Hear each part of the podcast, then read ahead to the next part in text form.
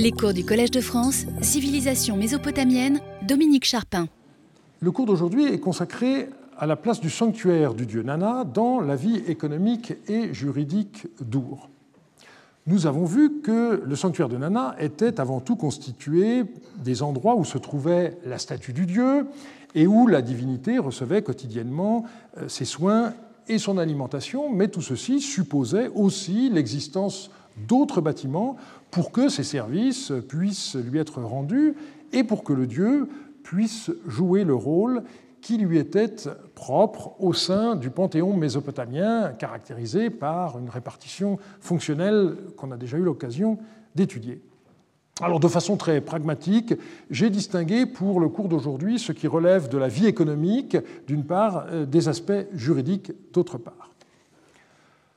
La vie économique du temple de Nana a été étudiée euh, de manière très détaillée par Kilian Boots dans une thèse qui a été écrite à l'université de Vienne en 1973 et qu'il a résumée dans un gros article paru la même année qu'il a prolongé par diverses études euh, par la suite, et en particulier un article consacré aux redevances en poissons euh, et en oiseaux.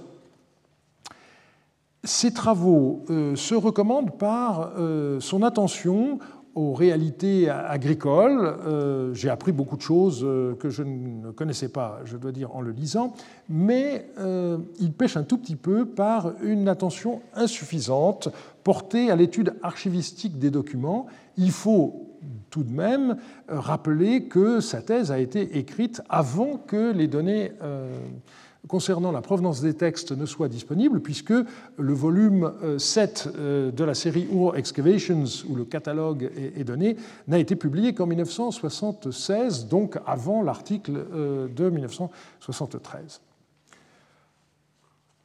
Une fois ces indications bibliographiques données, je dois ajouter que je ne prétends pas aujourd'hui vous offrir une vue complète de la vie économique euh, du, sanctuaire, mais je voudrais mettre l'accent sur un certain nombre d'aspects spécifiques et que le hasard des découvertes nous documente particulièrement bien. Donc on va se concentrer surtout sur deux bâtiments et sur les activités euh, dont ils témoignent. D'une part, un trésor qui s'appelle le Ganunmar et d'autre part, un grenier. Euh, donc, euh, le sumérogramme euh, correspondant est celui de Gourset et le mot acadien est celui de Karoum. Nous y reviendrons. Le principal bâtiment lié à la vie économique du sanctuaire de Nana était le Ganunmar. Il est connu à la fois par l'archéologie et aussi par un grand nombre de sources écrites, des inscriptions commémoratives nom d'année et inscription royale d'une part, mais aussi des documents d'archives.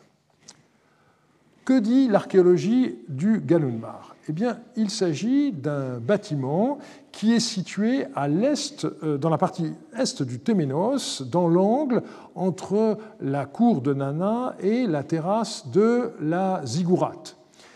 Euh, ce bâtiment est parfois décrit par Woolley euh, avec les initiales TTB euh, qui correspondent à Trial Trench B, c'est-à-dire donc le, sondage B, un sondage que Woolley fit lors de sa première campagne qui faisait 4 mètres de large et 60 mètres de long et qui traversait l'ensemble de la, la, zone sacrée.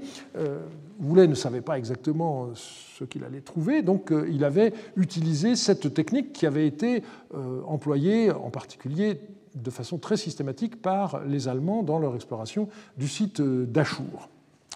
Mais lorsque ce sondage a rencontré ce grand bâtiment, eh bien, Woolley a décidé d'élargir sa fouille et il a dégagé la totalité du bâtiment. Donc, dans sa première campagne en 1922-23, lui-même et surtout son équipe n'étaient pas encore très expérimentés, et donc euh, a décidé de s'arrêter au premier niveau qu'il rencontrait euh, sans aller davantage en profondeur. Et il a repris la fouille quelques années plus tard, en 1926-27, cette fois en allant voir ce qui se passait sous les niveaux les plus récents. Alors, Le résultat de cette fouille en deux temps, c'est que euh, malheureusement, Voulet a changé son système de numérotation des pièces entre sa première et sa deuxième exploration, et que malheureusement, il n'a jamais indiqué et on n'a jamais retrouvé euh, dans ses notes euh, la table de correspondance entre les anciens numéros et les nouveaux numéros. Et ceci, évidemment, fait de, cause de gros problèmes, puisqu'on a des plans qui ont été publiés avec des numéros et on a des listes d'objets qui euh, correspondent à une autre numérotation des, pièces, de sorte que euh, pendant très longtemps, on n'a pas su exactement quelle était la provenance à l'intérieur du bâtiment de tout ce qui a été retrouvé et euh, les trouvailles ont été très riches.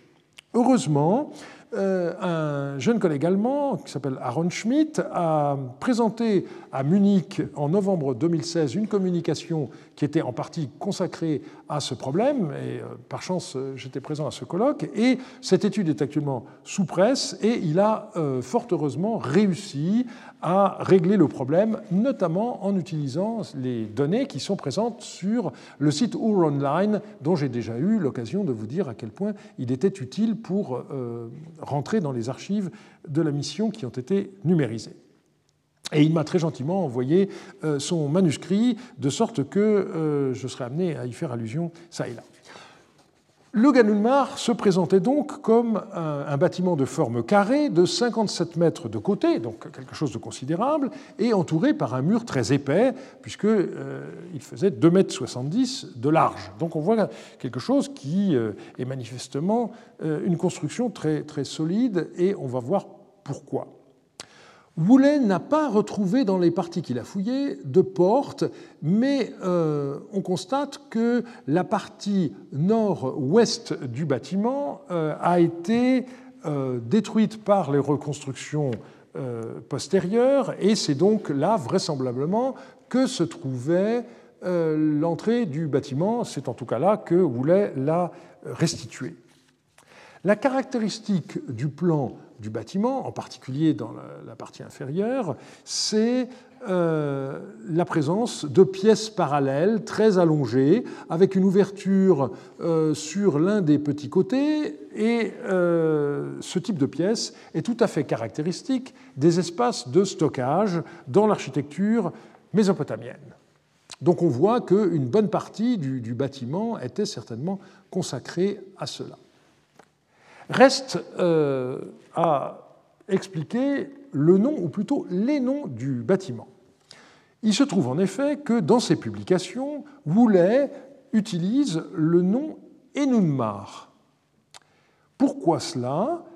Au lieu de Ganunmar, qui est le nom euh, dont j'ai parlé jusqu'à présent. Eh bien, pour une fois, ça n'est pas dû à un changement de lecture moderne des termes sumériens, alors que ça existe par ailleurs. Euh, par exemple, ce que j'appelle Ekishnugal, avec tous les sumérologues d'aujourd'hui, à l'époque de Woulet, on l'appelait Ekishirgal, et si vous regardez les publications de, de Woulet, eh bien, vous verrez qu'il euh, fait constamment allusion au sanctuaire de Nana sous, ce nom. Euh, ici, donc, c'est différent, et la raison en est très simple. Woulet a d'abord euh, fouillé et étudié le bâtiment d'époque néo-babylonienne, qui avait été reconstruit par le célèbre Nabucodonosor II. Et quand Nabucodonosor II a rebâti le bâtiment, eh bien, euh, en fonction des traces qu'il avait retrouvées, il a rebâti un temple. Et ce temple euh, comme il avait retrouvé des inscriptions anciennes, eh bien, ces scribes ont fait une erreur et en lisant le nom du temple, au lieu de lire Gade Nunmar, le premier signe Gade ressemblant beaucoup euh, au signe Ede, ils ont lu Ede Nunmar et ils ont compris le temple Ede du, du prince Nun Mar, grand, auguste, célèbre. Donc, une erreur euh, de ces scribes dans l'interprétation des inscriptions plus anciennes découvertes dans le bâtiment, et du coup la construction d'un temple. Et il se trouve en effet que l'épithète de prince est très souvent donnée dans les textes euh, au dieu lune. Donc pour euh, Nabucodonosor et les personnes qui l'entouraient, pas de problème, on construit euh, une nouvelle chapelle pour le dieu lune et Nunmar. Et par la suite, dans ses rapports de fouilles, Voulet a toujours utilisé ce Mais quand vous regardez les inscriptions d'époque paléo-babylonienne, vous voyez que les scribes ont bel et bien euh, utilisé le signe Ga2 et pas le signe E2. Il y a quand même une petite différence entre les deux. Et en réalité, le sens du nom du bâtiment est tout différent. C'est Ganoun, qui est l'idéogramme qui veut dire entrepôt, plus grand, qui signifie mar. Euh, donc, on a là un cas intéressant d'un contresens euh, d'il y a 2600 ans euh, qui a eu des conséquences dans la reconstruction du bâtiment. En ce qui me concerne, donc, je parlerai toujours de Ganunmar, puisque ce qui nous intéresse avant tout, c'est l'époque paléo-babylonienne. Je pense que Andrew George a eu tort d'inclure euh, euh, Ganunmar dans son ouvrage consacré au nom des temples dans la Mésopotamie ancienne, parce que, en réalité, il s'agit non pas d'un nom propre, mais d'un nom commun. C'est le mot Ganun, qui signifie entrepôt, plus l'adjectif mar, qui indique qu'il est particulièrement grand, important, et donc, ça n'est pas un nom cérémoniel, contrairement euh, aux centaines de noms qui ont été compilés par Andrew George dans son très utile ouvrage, comme le nom du temple de Nana et Kishnugal, par exemple, ou le nom de la ziggurat Etemen-Nigur, dont nous avons parlé euh, la fois dernière. Et euh, ceci se voit puisqu'il euh, existe également un autre Ganunmar qui se trouve dans la ville de Nippur et qui est connu par différents textes. Donc on voit que, en réalité, les grands sanctuaires avaient des entrepôts, euh, trésors, très régulièrement.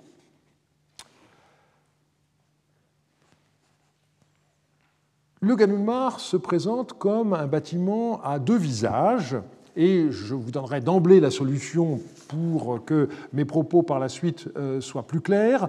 Le Ganunmar était un endroit où étaient stockés à la fois de l'argent et des objets précieux, et d'autre part des denrées périssables qui étaient destinées aux offrandes alimentaires euh, pour le dieu Nana et les autres divinités euh, de son entourage. Et donc, je voudrais regarder plus à fond cette question en analysant d'abord les inscriptions commémoratives et ensuite euh, les documents euh, d'archives. Curieusement, nous n'avons pas d'inscription de l'époque de la troisième dynastie d'Our ou du début de l'époque paléo-babylonienne qui mentionne le Ganunmar, alors que, vous allez le voir dans un instant, les premières inscriptions euh, d'époque paléo-babylonienne dont nous disposions parlent de restauration.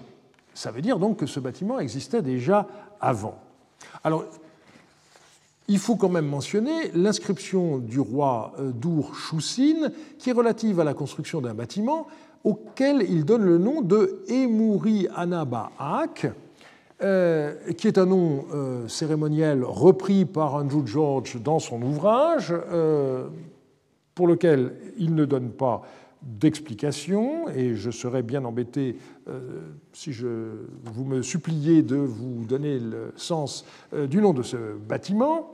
Mais ce qui est très curieux, c'est qu'il s'agit d'une inscription sur une crapaudine qui servait donc à, ouvrir une des portes du bâtiment, et euh, cette crapaudine a été retrouvée en place. Donc contrairement à d'autres crapaudines réutilisées, on a bien l'impression que tel était le nom du bâtiment euh, à la fin du troisième millénaire, et ceci évidemment est un peu curieux. Donc je laisse de côté cette énigme et j'en viens tout de suite aux inscriptions paléo-babyloniennes dont nous disposons. La plus ancienne euh, se trouve sur des cônes et des clous et euh, ont été rédigées par le roi Nouradad de Larsa, donc vers le milieu du XIXe siècle.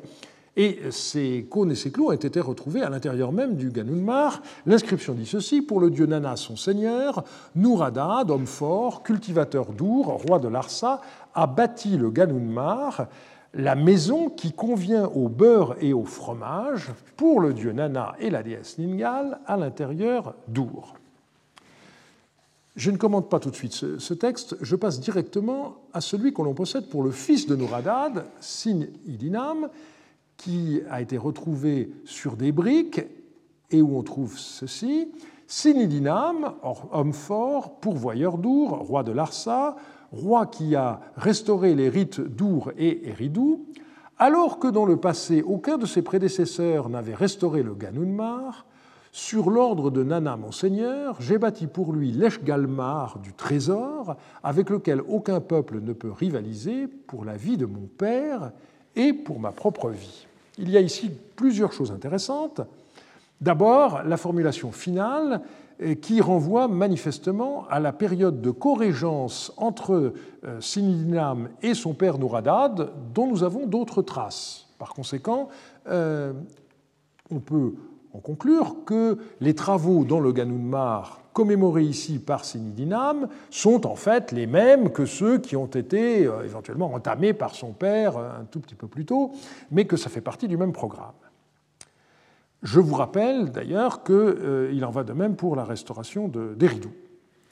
Par ailleurs, il faut remarquer le curieux mélange que nous avons dans cette inscription entre du vocabulaire religieux et du vocabulaire économique. Eshgalmar, en effet, ça signifie euh, le grand sanctuaire euh, sublime. Donc là, il s'agit bien d'un nom euh, cérémoniel de temple, mais apparemment, c'est une façon de désigner le Ganunmar qui est restauré. Donc là, on se retrouve avec quelque chose qui est un peu étonnant, d'autant plus qu'on nous dit que ce grand sanctuaire sublime, c'est celui du trésor et euh, le, mot Nigga désigne en sumérien à la fois le, bâtiment trésor et en même temps le, contenu euh, du, bâtiment, les biens précieux qui s'y trouvent. Euh, donc on a quelque chose qui est un peu, un, peu, curieux. On passe maintenant à Waratsin. le nom de l'an 5 commémore la reconstruction du Ganunmar. Je vous rappelle qu'en sumérien, on ne peut pas distinguer euh, clairement bâtir et rebâtir. Donc, année où le Ganunmar a été bâti pour Nana, mais il peut s'agir très bien d'une restauration. Et on possède parallèlement une inscription de Kudurmabuk, euh, le père de Waratsin. Vous vous rappelez que Kudurmabuk euh, s'est emparé de, du royaume de Larsa, mais n'a pas désiré exercer lui-même le pouvoir royal, et donc il a installé d'abord euh, Waratsin, et ensuite, à la mort de Waratsin, son autre fils Rimsin sur le trône. Et qu'écrit euh, Kudurmabuk sur des, sur des briques? Eh bien, ceci, pour Nana, son seigneur, Kudurmabuk, le père du pays amorite, fils de Simti Shilhak, quand le dieu Nana eut exercé sa prière, bâtit pour lui le Ganunmar de Nana pour sa propre vie et pour la vie de son fils Waratsin, roi de Larsa. Donc là, on a une formule inverse de celle qu'on a vue tout à l'heure, où Sinidinam euh, vouait le bâtiment pour la vie de son père Nouradad et sa propre vie. Ici, c'est le père qui euh, voue le bâtiment euh, pour sa vie et celle de son fils. Et on a retrouvé euh, également dans le Ganunmar, mais également dans d'autres euh, emplacements du Téménos, euh, une inscription sur cône qui est beaucoup plus développée que celle que je vous ai montrée à l'instant qui était sur des briques, donc le support est plus petit bien sûr, et donc je ne donne ici que la partie concernant les activités de construction. Je, toujours euh, Koudour Mabouk, je bâtis le Ganunmar, bâtiment d'argent et d'or, le trésor du dieu Nana aux abondants biens précieux. Et là, il y a une sorte d'incise. Il avait été construit dans le passé et il était tombé en ruine pour ma propre vie et pour la vie de mon fils Waratsin, roi de Larsa, et je le restaurais. Donc là, ici, vous avez l'indication qu'il s'agit d'une euh, restauration. Si on fait un bilan, on voit que l'impression qu'on retire de ces textes est mixte. Euh, Nouradad nous parle de denrées telles que euh, beurre et fromage. Euh, Sinidinam nous parle d'un trésor. Kudurmabuk nous parle d'or et d'argent. Comment comprendre la chose? Marc Vandemirop a cru qu'il y avait une évolution chronologique et euh, il a écrit ceci, la fonction du bâtiment changea dans le courant du début du deuxième millénaire d'un centre de comptabilité pour tous les aspects de la vie économique et d'un entrepôt pour les denrées utilisées pour les offrandes et l'alimentation du personnel du temple à celle de trésor. Autrement dit, pour lui, vous avez d'abord euh, un centre de collecte euh, des, denrées et ensuite uniquement un endroit où les biens précieux étaient gardés. Cette vision ne me semble pas vraisemblable, tout simplement parce que, vous vous rappelez ce que nous avons vu à l'instant, euh, Nouradad parle de beurre et de fromage, et son fils parle euh, de euh, biens précieux. Or, il s'agit de la même phase de reconstruction. Et Marc Vandemirom lui-même, à la page 59 de son livre, donc quelques pages plus loin, admet qu'il s'agit d'une seule et même opération, et donc il ne s'est pas rendu compte qu'il euh, était en contradiction avec lui-même. Je pense donc plus prudent d'estimer que, selon les inscriptions, eh les rois ont mis l'accent sur une facette ou une autre euh, des activités qui euh, se déroulaient dans le Ganunmar. Et nous allons essayer de voir si cette hypothèse euh, tient la route ou pas avec euh, le témoignage de ce qu'on a retrouvé à l'intérieur. Il faut signaler que sous euh, certains sols, Woulet a découvert un grand nombre d'objets votifs, comme des masses d'armes, des vases, dont beaucoup sont inscrits avec des dédicaces qui vont depuis la période d'Agadé jusqu'à l'époque de Rimsin. Et donc il y a tout lieu de croire qu'on a affaire à euh, des objets qui étaient euh, dès l'origine stockés dans le bâtiment, ou bien à des objets qui se trouvaient ailleurs dans le sanctuaire et qu'à un moment donné, euh, on a ramené dans ce bâtiment. Alors il y a deux versions différentes. Woulev estimait que tous ces objets ont été enterrés en 1739 au moment de l'abandon de la ville sous le règne de Samsou Iluna. Euh, et il a été suivi par euh, Marc van de Mirop.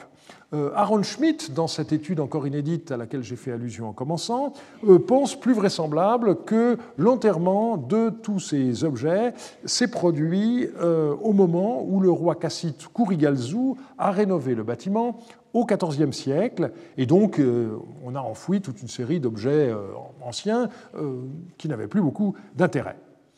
Euh, le parallèle avec ce, peut, euh, ce que les fouilles d'autres sanctuaires ont révélé, je pense notamment à les babards de Larsa, me fait pencher pour la deuxième explication. Mais quoi qu'il en soit, il faut remarquer que n'ont survécu que les objets en pierre difficilement réutilisables et qu'ils ne doivent pas être tenus pour représentatifs de la totalité des objets votifs euh, conservés dans le bâtiment. Et nous allons voir que les textes nous confirment dans cette façon de penser. On a aussi des documents d'archives, mais là, il faut tout de suite signaler une difficulté. En effet, beaucoup d'auteurs, dès qu'ils ont vu un texte qui mentionne le Ganunmar, ont considéré que la tablette euh, où se trouvait cette mention provenait du bâtiment. Les choses sont en réalité plus compliquées. On a trois cas de figure. D'abord, on a les documents qui ont été retrouvés dans le Ganunmar lors des fouilles, et euh, Marc de Van Mirop on a fait la, liste. Une liste plus complète euh, est donnée par Aaron Schmidt dans sa contribution euh, sous presse. Ce qui est clair, c'est que tous ces documents sont antérieurs au règne de Sininam et qu'ils ont été retrouvés, mis au rebut sous le sol de certaines pièces. Donc on peut penser que c'est au moment où euh, Nouradad et Sininam ont rénové le bâtiment que euh, ces pièces comptables périmées ont été utilisées comme remblais euh, pour rehausser le sol. Ça, c'est quelque chose pour lequel on a énormément de parallèles dans les façons de faire des anciens Mésopotamiens. Deuxièmement, on a des documents qui ont été retrouvés ailleurs, et notamment dans deux maisons du quartier AH, sur lequel on reviendra euh, plus tard, au numéro 1 Broad Street, qui est la pseudo-école, et au numéro 2 Church Lane. Et enfin, on a alors, pour ces deux euh, maisons, il s'agit de textes relatifs à la comptabilité de troupeaux de bovidés, notamment, et à leur production de beurre et de fromage. Et ce sont des textes qui couvrent la période qui, vont, qui va de l'an 5 de Sinikisham à l'an 12 de euh, Rimsin. Et la figure qui domine ce lot, c'est celle d'un chef berger, enfin, il faut comprendre, d'un responsable de troupeau, hein, ce n'est pas lui qui conduisait les animaux à la pâture. Euh, ce personnage donc s'appelait Agua. Et l'autre maison, numéro 2, Church Lane, euh, il y a un peu moins de documents, mais euh, c'est la même chose. Il s'agit d'un Utulum, un, responsable de troupeau, mais qui lui s'appelle Apilkitim. Et puis on a des documents qui sont issus de fouilles clandestines, donc par définition dont la provenance archéologique est inconnue. Et il s'agit surtout du lot YOS 5 euh, numéro 1 à 110 qui a été publié par Grice en 1915. Euh, et là, donc, on ne sait pas si ces documents ont bel et bien été retrouvés dans euh, le bâtiment Ganulmar ou pas. alors, il se pose un problème qui est celui de la répartition chronologique des documents d'archives. Euh, vous avez vu que euh, les documents euh, trouvés dans le Ganmar lui-même sont les plus anciens et que ceux qu'on a retrouvés dans des maisons privées sont plus récents. Et pour Marc Vandemirop, eh bien, ceci a un sens. Il a écrit Les autres fonctions du Ganunmar, autres que conserver les objets précieux, semble désormais administré dans des maisons privées. Donc il part de la période récente.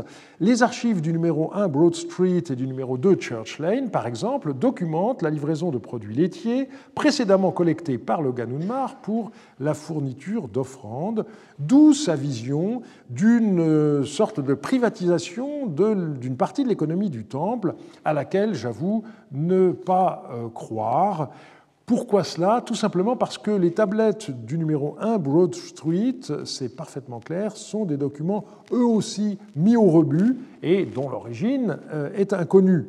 Et donc, il me semble que nous sommes ici victimes du hasard de la préservation des sources et qu'il faut surtout éviter de surinterpréter euh, cette euh, distribution chronologique comme l'a fait Marc Van Miron. Alors, quelles sont ces activités économiques euh, Eh bien, d'abord, il nous faut parler des gens qui étaient responsables. Beaucoup de documents euh, retrouvés dans le Ganunmar ou ayant trait au Ganunmar euh, ont été scellés par des personnages qualifiés d'intendants. Chatamou, quelque chose qui a été étudié par Maureen Gallery il y a déjà pas mal de temps, dans un article de 1980, mais qui reste tout à fait valable, qui serait maintenant à compléter. Le terme de chatamou, il faut faire très attention, ça indique une fonction, mais ça n'est pas un titre. Et euh, on trouve par exemple euh, sur des tablettes dont on nous dit qu'elles sont scellées par les chatamous le sceau de personnages qui ont des titres comme euh, en particulier l'économe Chandabakum, c'est-à-dire le responsable économique du temple. On pourrait parler d'économe, il faut savoir que le terme de Chandabakum s'emploie pour des temples et pas seulement pour les palais. Alors il y a des Chandabakum qui sont euh, très bien connus, euh, en particulier euh, ceux du palais de Marie, qui sont de véritables ministres de l'économie du royaume de Marie, puisque ces personnages étaient responsables de l'ensemble des domaines royaux dans toute l'étendue du royaume de Marie. Mais pour les euh, temples, eh bien, les Chandabakum euh, étaient responsables de euh, tous les biens du temple, des terres, mais aussi des troupeaux. Et le Chandabakum le mieux connu, c'est quelqu'un qui s'appelait Urnana et qui était en poste sous les règnes de Waratsin et au début du règne de Rimsin. Et j'ai rassemblé les données le concernant dans mon livre sur le, clergé d'Our. Donc ce sont ces gens-là qui scellaient en particulier un certain nombre de documents. Qu'est-ce qu'on voit euh, dans, euh, grâce aux archives euh, du Ganunmar On voit que c'était un endroit donc où était stocké l'argent et des objets précieux. La caisse du Ganunmar servait en effet à conserver l'argent qui provenait par exemple de certaines ventes. On voit le temple de Nana vendre des parcelles de terre.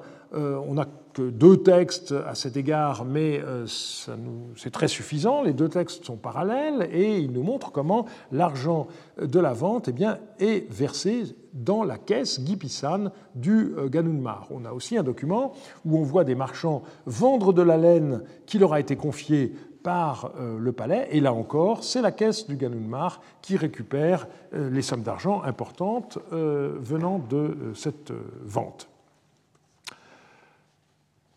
Et puis, on voit aussi que étaient stockés dans le Ganunmar euh, les dîmes et autres euh, prélèvements euh, qui bénéficiaient donc au temple de Nana. beaucoup d'objets précieux étaient offerts, en effet, au principal dieu d'Our, à titre d'offrande, je dirais plus ou moins volontaire. Il y a un débat sur ce point. Et euh, le phénomène en lui-même a été étudié par euh, Marc Vandemirop et les objets euh, ont été récemment étudiés par Michel Maggio dans un livre qui n'est pas limité à Our, mais dans lequel on y trouve beaucoup d'informations. Alors, je n'ai pas le temps de vous donner la liste de tous ces objets, et comme je vous l'ai indiqué, malheureusement, je ne pourrai pas euh, illustrer euh, une liste de ce genre, puisque ces objets, qui sont décrits dans les textes comme étant plaqués or, en bois précieux, vous avez des instruments de musique, vous avez des peignes, vous avez des objets avec des, perles qui viennent du, du, Golfe, enfin, il y a une, liste très, très importante d'objets précieux de ce genre. Tout ça a donc été euh, manifestement conservé dans le, le, Ganunmar et offert euh, à la divinité par des marchands, par exemple, qui, on y reviendra quand euh, il sera question du commerce, qui ont fait du commerce maritime avec la région de, l'Indus et quand ils revenaient, eh bien, ils offraient aux dieux une partie des biens de leur cargaison. Je passe à des aspects plus prosaïques, la question des, troupeaux et des produits laitiers, euh, parce que euh, pour ce dossier, nous avons la chance de pouvoir euh, comparer les informations de type économique et puis aussi l'approche idéologique, je dirais, qu'autorisent les textes littéraires.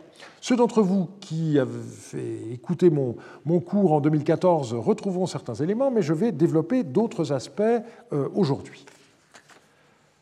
Une grande partie de la comptabilité du Ganunmar avait donc trait euh, aux troupeaux de, bovins. Euh, j'ai déjà indiqué que la plupart des pièces avaient été euh, publiées dans YOS 5 et étudiées par Kilian Boots. Et le contexte écologique permet de comprendre qu'il s'agit sans doute avant tout de buffles qui vivaient dans les marais selon des modalités qui existent encore de nos jours. Alors je ne vais pas rentrer dans le détail, je me contenterai de vous donner un exemple de texte simple où vous avez simplement l'indication une vache adulte, une vache de un an, dont Arua euh, en sumérien d'un certain Manum, reçu par Arimaya, et vous avez la date. Et puis on a des grandes tablettes beaucoup plus complexes, euh, jusqu'à six colonnes par, enfin trois colonnes sur chaque face, dans lesquelles vous avez euh, des détails très très précis du nombre de bêtes, du nom des responsables euh, pendant une période donnée.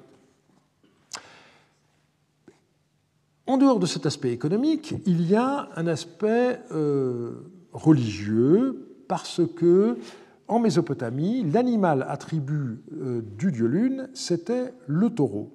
Pourquoi? Eh bien tout simplement parce que le croissant de lune était vu par les Mésopotamiens comme les cornes d'un taureau, et on comprend euh, facilement pourquoi. Euh, lorsqu'on compare donc euh, un croissant de lune avec les, cornes de bovidés qui décorent des, des, lyres qui ont été retrouvés dans les tombes royales par exemple. Qui remonte au troisième millénaire. Voulet était suffisamment euh, heureux d'avoir réussi à euh, récupérer la forme de ces lyres en injectant du, plâtre liquide euh, dans l'espace laissé par le, bois en décomposition. La, partie en métal sous forme d'une tête de bovidé ayant été conservée. Donc ça fait partie de ces objets qu'on peut trouver dans, au British Museum, au musée de Philadelphie ou au, musée de Bagdad. Et par ailleurs, euh, on a des textes littéraires qui insistent sur cette fonction du dieu lune, par exemple une incantation pour aider à la délivrance d'une femme qui accouche et qui s'ouvre par un mythe étiologique montrant comment le dieu lune, tout à la fois, féconda une vache en tant que taureau et aida à la délivrance de la vache en tant que euh, berger. Et ce patronage du dieu Nanassine s'étendait à l'ensemble des bovins. Et dans cette perspective, le nom du temple de Sin dans une autre ville qui s'appelle Urums est tout à fait significatif, puisqu'il s'appelle Eabloua, c'est-à-dire le temple des vaches innombrables. Je vous rappelle aussi ce témoignage iconographique plus ancien, d'époque présargonique, la fameuse frise d'Obeid euh, qui a été découverte par Hall en 1919 avec une publication dans un ouvrage co-signé par Hall et par Woolley, qui a également travaillé sur le site où se trouvent à la fois des photographies de ces frises telles qu'elles ont été découvertes et ensuite euh, avec les deux phases de restauration euh, que ces frises ont, subies. Ole Boulet croyait que ces panneaux décoraient les murs du temple, mais euh, Philippe Gouin, qui en a repris l'étude, a suggéré qu'il s'agissait plutôt de la décoration du ventail de la porte du temple sur le modèle de ce qui est connu sous forme métallique, cette fois, beaucoup plus tard par les, portes du temple de Balawat en Assyrie. Alors, euh, on voit euh, sur ces frises euh, des bovins passants, on voit la traite des bovins à la pâture, et avec les veaux qui sont attachés à leur mère par un licou qui forme muselière de façon à les empêcher de téter. Et puis on voit également la préparation des laitages avec des vases qui sont représentés de manière suffisamment précise pour que euh, les archéologues aient pu euh, rapprocher ces formes de la céramique attestée par les fouilles de la même époque, et les trois étapes du barattage, du filtrage et finalement du stockage du beurre ainsi obtenu. Alors, Philippe Gouin avait remarqué que tous les personnages des scènes laitières sont des hommes, euh, ajoutant aucune femme n'y participe, alors que de nos jours la préparation des laitages est en Orient une activité presque exclusivement féminine. La pensée profonde des Sumériens mériterait peut-être, à travers leurs écrits, d'être interrogée à ce sujet, c'est ce que nous sommes en train de faire. Et il ajoutait, Hall et Woolley et d'autres auteurs, euh, selon Hall et Woolley et d'autres auteurs, ces hommes seraient des prêtres, et nous aurions là une représentation de la ferme sacrée et des troupeaux de la déesse Ninhursag.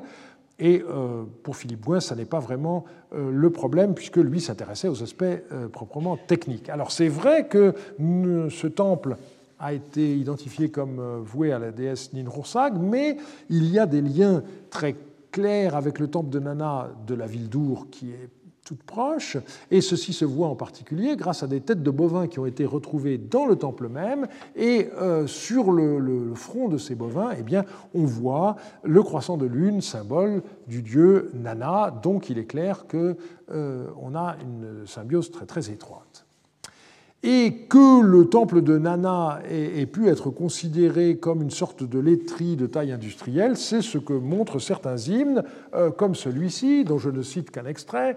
Quatre sont les enclos à bétail que Nana a établis pour lui. Ses vaches de différentes races sont 39 600, ses génisses et ses veaux 108 000, ses jeunes taureaux 126 000. Je coupe.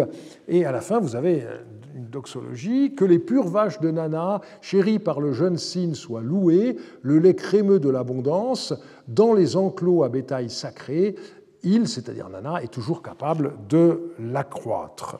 Donc on voit que euh, le temple de Nana à Our n'était pas seulement propriétaire d'importants troupeaux de bovins, comme nous l'ont montré les documents comptables dont j'ai parlé il y a un instant, mais les activités de laiterie euh, qui euh, étaient abritées par le temple étaient conçues comme intrinsèquement liées à la nature même du dieu. Nana lui-même n'était pas seulement compris comme le protecteur des bovins, il était en fait l'un d'eux. Et ceci ne se limite pas euh, au dieu lune en personne, il y a en effet d'autres divinités proches de Nana, comme son fils Ningublaga, l'épouse de celui-ci, qui avait des liens étroits avec les troupeaux et la production euh, de, produits laitiers. Euh, je n'insiste pas sur ce point et je me permets de vous renvoyer à mon livre sur la vie méconnue des temples mésopotamiens, euh, où j'avais développé ce point. Il faut maintenant passer à d'autres activités euh, économiques, comme euh, la question des roseaux. On a retrouvé en effet beaucoup de textes euh, concernant les roseaux qui ont été étudiés par Marc Vandomirop. Et vous savez que les roseaux servaient à de nombreux usages la construction de bâtiments, la fabrication d'objets euh, comme des, nattes, des récipients, etc., mais aussi l'alimentation des animaux. Les, bovins, euh, aujourd'hui encore, sont nourris en partie avec les, feuillages des, roseaux.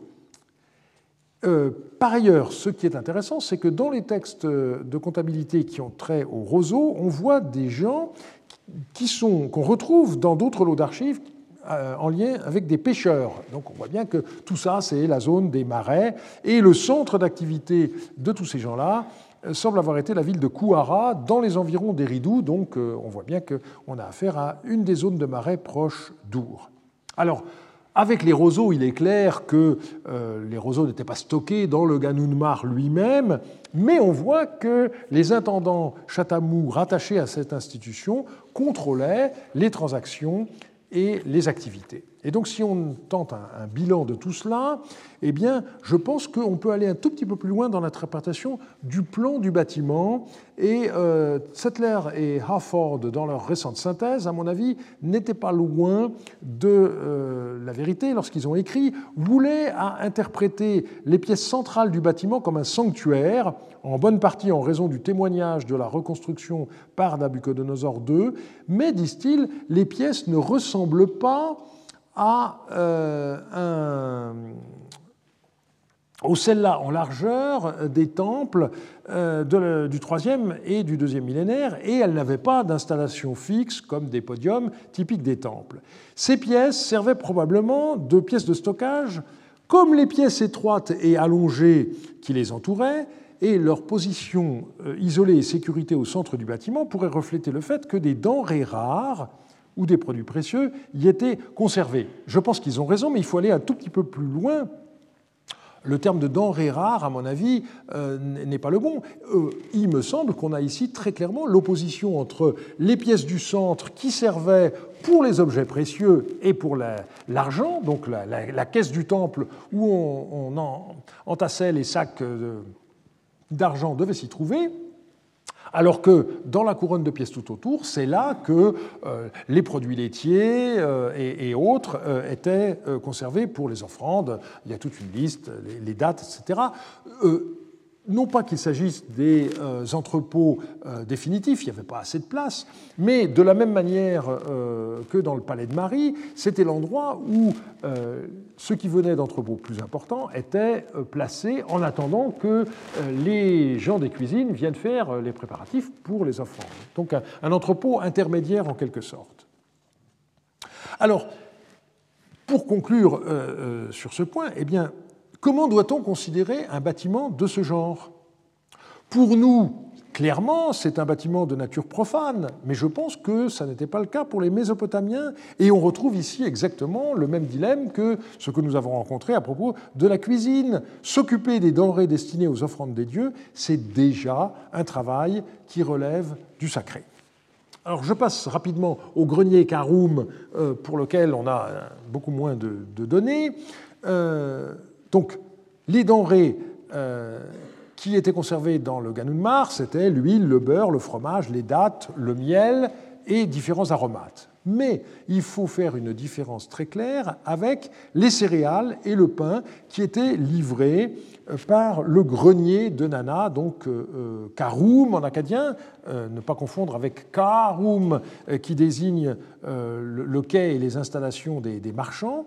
Et donc il y a une spécialisation manifeste entre les deux bâtiments. Et on voit par exemple une vente d'une palmeraie dont le prix est versé cette fois non pas en argent comme on l'a vu précédemment, mais en nature. Eh bien, qui est-ce qui récupère euh, cette somme importante 15 hein, euh, fois 300 litres euh, de, céréales, c'est précisément le grenier de Nana dans lequel ces céréales vont être versées.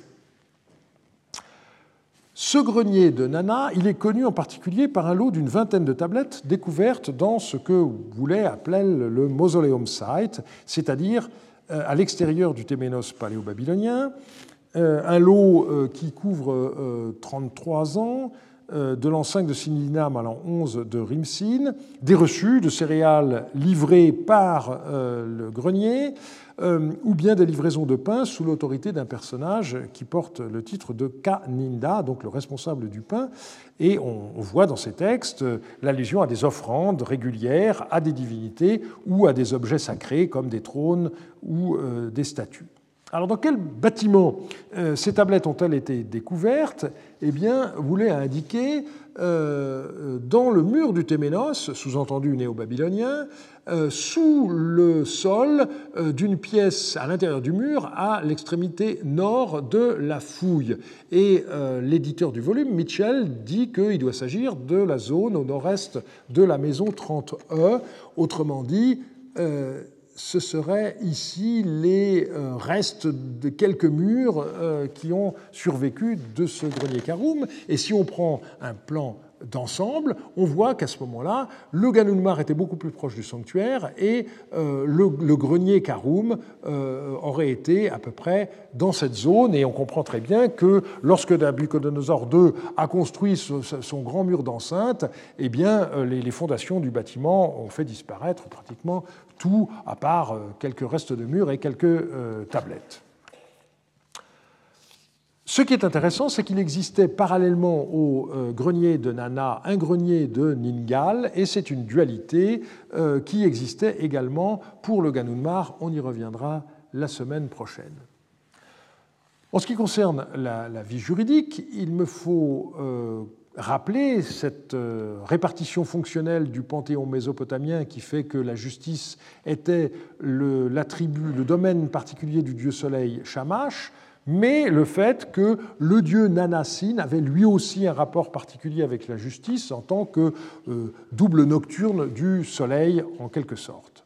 Alors on a un texte littéraire en acadien dans lequel un individu euh, euh, qui est victime d'une injustice fait appel au dieu Nana je n'ai pas le temps d'insister sur ce point et euh, là encore, j'ai étudié ce texte avec vous en 2014 et euh, vous pourrez en retrouver la trace dans mon ouvrage. Je voudrais simplement souligner que les serments que l'on trouve dans ce texte littéraire sont des serments qui sont en quelque sorte prêtés volontairement, mais dans bien des cas, il y avait des serments qui étaient passés dans un bâtiment consacré à cela qui s'appelait les double amarres.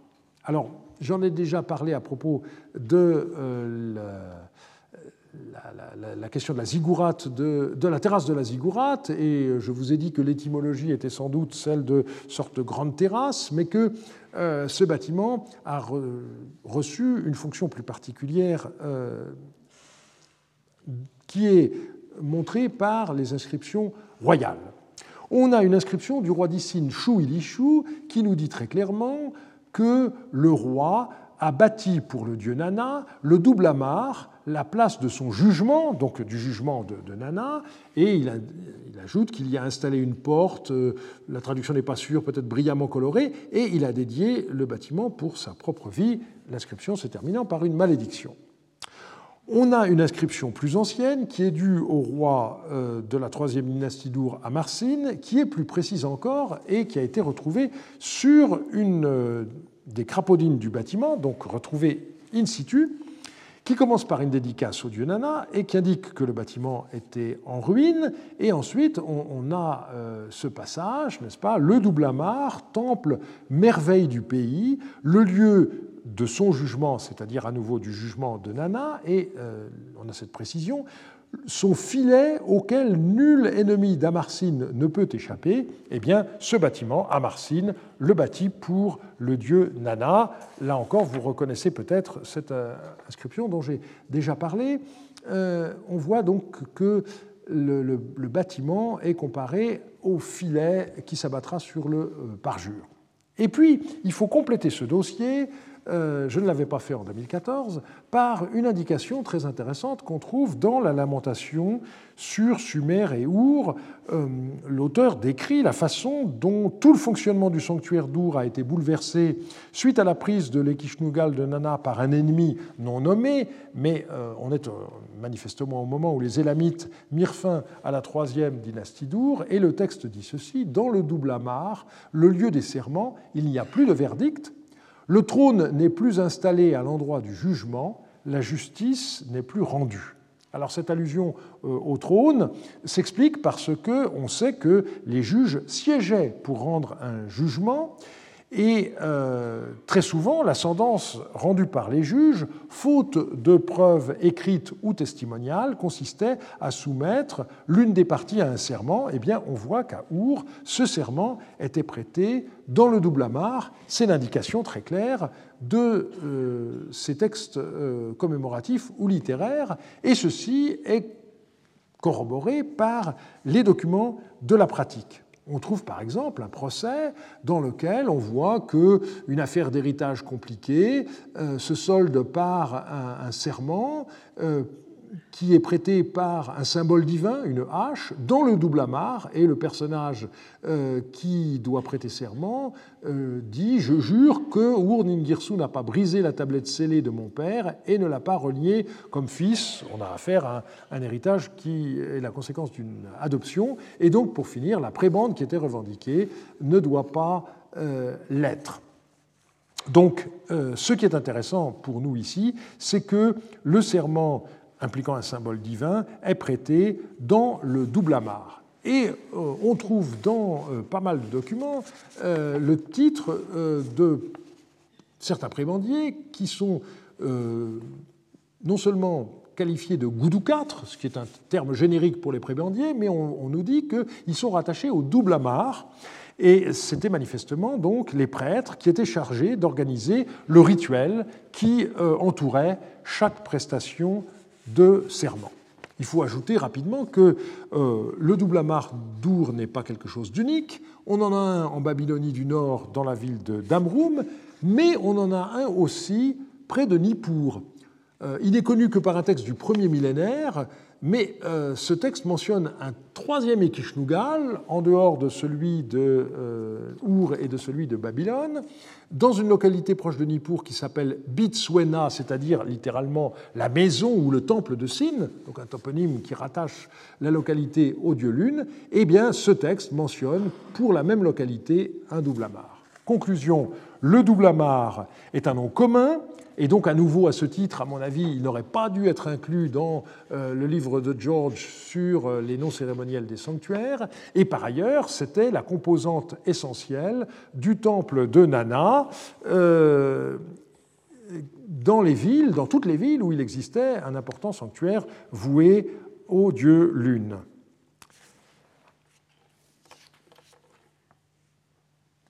Vous voyez que euh, nos données sont loin d'être complètes, mais qu'elles permettent euh, déjà d'avoir une bonne vision de l'importance du temple de Nana dans la vie économique et juridique de la ville d'Our. On aura l'occasion de voir d'autres aspects de cette vie économique et juridique, bien entendu, lorsque nous étudierons les quartiers d'habitation, puisque euh, on verra par exemple, en ce qui concerne le commerce, euh, la façon dont des échanges maritimes étaient organisés, et on reviendra sur les offrandes faites par les marchands à cette occasion-là. Et puis nous allons dès la semaine prochaine, euh, prolonger notre étude avec un cas particulier tout à fait intéressant qui est celui de, du temple de la déesse Ningal. Jusqu'à présent, en effet, nous avons surtout parlé du dieu Lune, mais euh, nous avons aussi un sanctuaire particulier pour son épouse, et ceci va nous poser des problèmes très intéressants de parallèle entre ce qui se passait dans les sanctuaires et ce qui se passait